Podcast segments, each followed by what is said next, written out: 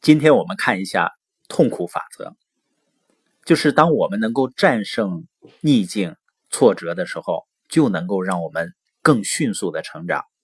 我相信每个人啊都会有自己的痛苦经历，因为做播音呢，也会经常和一些书友去交流。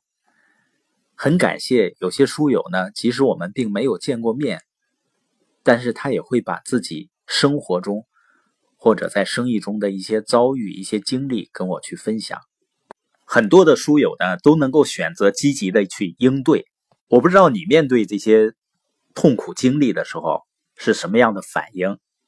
也许会很沮丧、很懊恼；也许呢，在情感上就会封闭自己；或者是呢，我们想尽力摆脱那些痛苦的经历。约翰·麦克唐纳曾经说过啊，每一个问题。都会让我们更好的认识自己、了解自己。这句话实际上是非常深刻的，因为每当我们遭遇一次痛苦的经历的时候呢，我们都会更好的认识自己。有的时候，它会让我们做出我们本来不想做的决定，能够让我们处理一些呢本来我们不想面对的问题，甚至呢能够让我们做出让我们很难过的改变。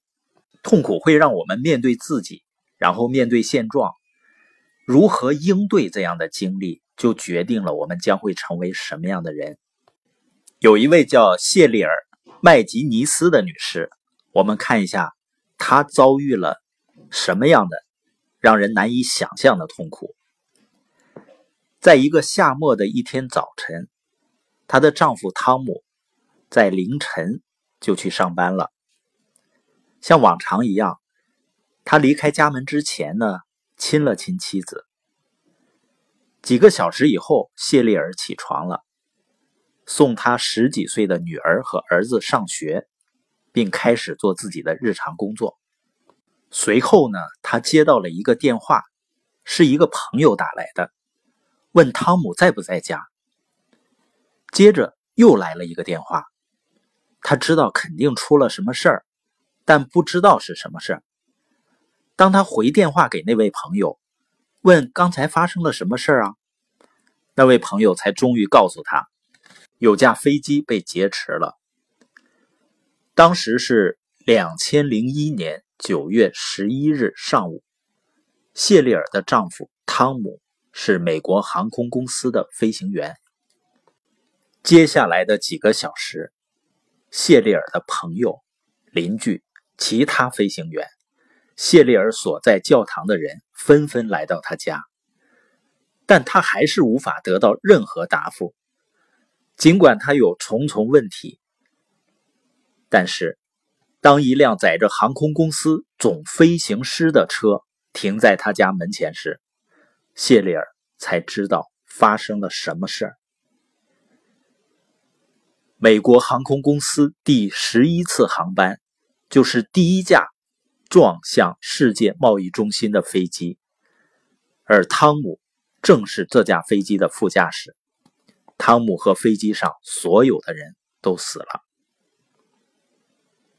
就像很多从可怕的悲剧中挺过来的人一样，谢丽尔他是能够尽力应对自己的遭遇，因为有些人是非常善于面对负面经历的，而也有一些人呢，面对负面经历的时候啊。会挣扎的非常的痛苦。专家介绍啊，在世贸中心袭击事件之后，很多人都患上了严重的精神压抑。尽管是跟九幺幺恐怖袭击有着切身的悲剧性联系，但是谢丽尔呢，在那种情况下做的还是很好的。三年后，他出了一本书，书名是《废墟边上的女人》。他在书里是这样写的：尽管这看起来不公平、不合理。也不可能，但悲剧发生后，我们依然有很多工作要做，我们仍需发挥自己的作用，我们仍然负有对家人和其他人的责任。生活可能会暂停片刻，但它不会停止。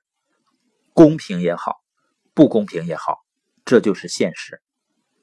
凭着自己决心和坚强呢，谢丽尔成功的扮演了他的角色。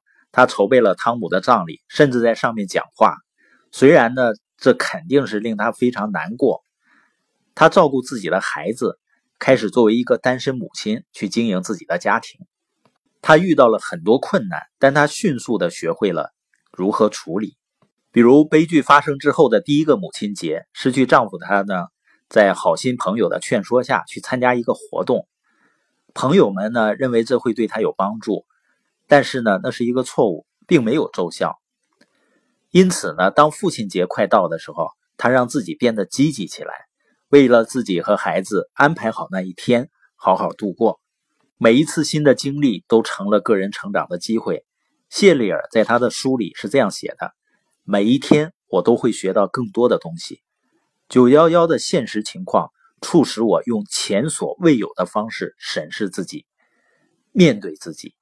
谢丽尔说呢，之前他并没有意识到，在汤姆去世之前，他变得多么懒惰了。在汤姆去世之前呢，他依靠汤姆促进自己成长。现在呢，他为自己的成长担起了责任。他进步最大的一个方面啊，是公开演讲。在九幺幺之前呢，谢丽斯从未在公开场合做过演讲。一想到在一大堆人面前说话呢，他就非常恐惧。但是呢，当在汤姆的追悼会上讲话的时候，他放下了恐惧。后来呢，不断的有人邀请他去演讲，就这样呢，他一步一步的成为一个演讲家。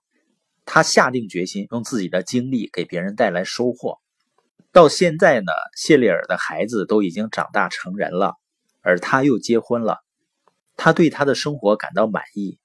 在九幺幺事件十周年的时候呢，他被问起那场悲剧，他说：“那是一个非常可怕的日子，我认为任何人都不会忘记那一天。”但他补充说：“从九幺幺的灰烬中，从那天的废墟中，我挺了过来。我现在可以说，今天的我比十年前的更坚强。”当一个人能够很好的应对糟糕的经历时，这种情况就会出现，这就显示了痛苦法则的力量。我们今天播音的重点是，我们每一个人如何应对痛苦的经历，就决定了我们将会成为什么样的人。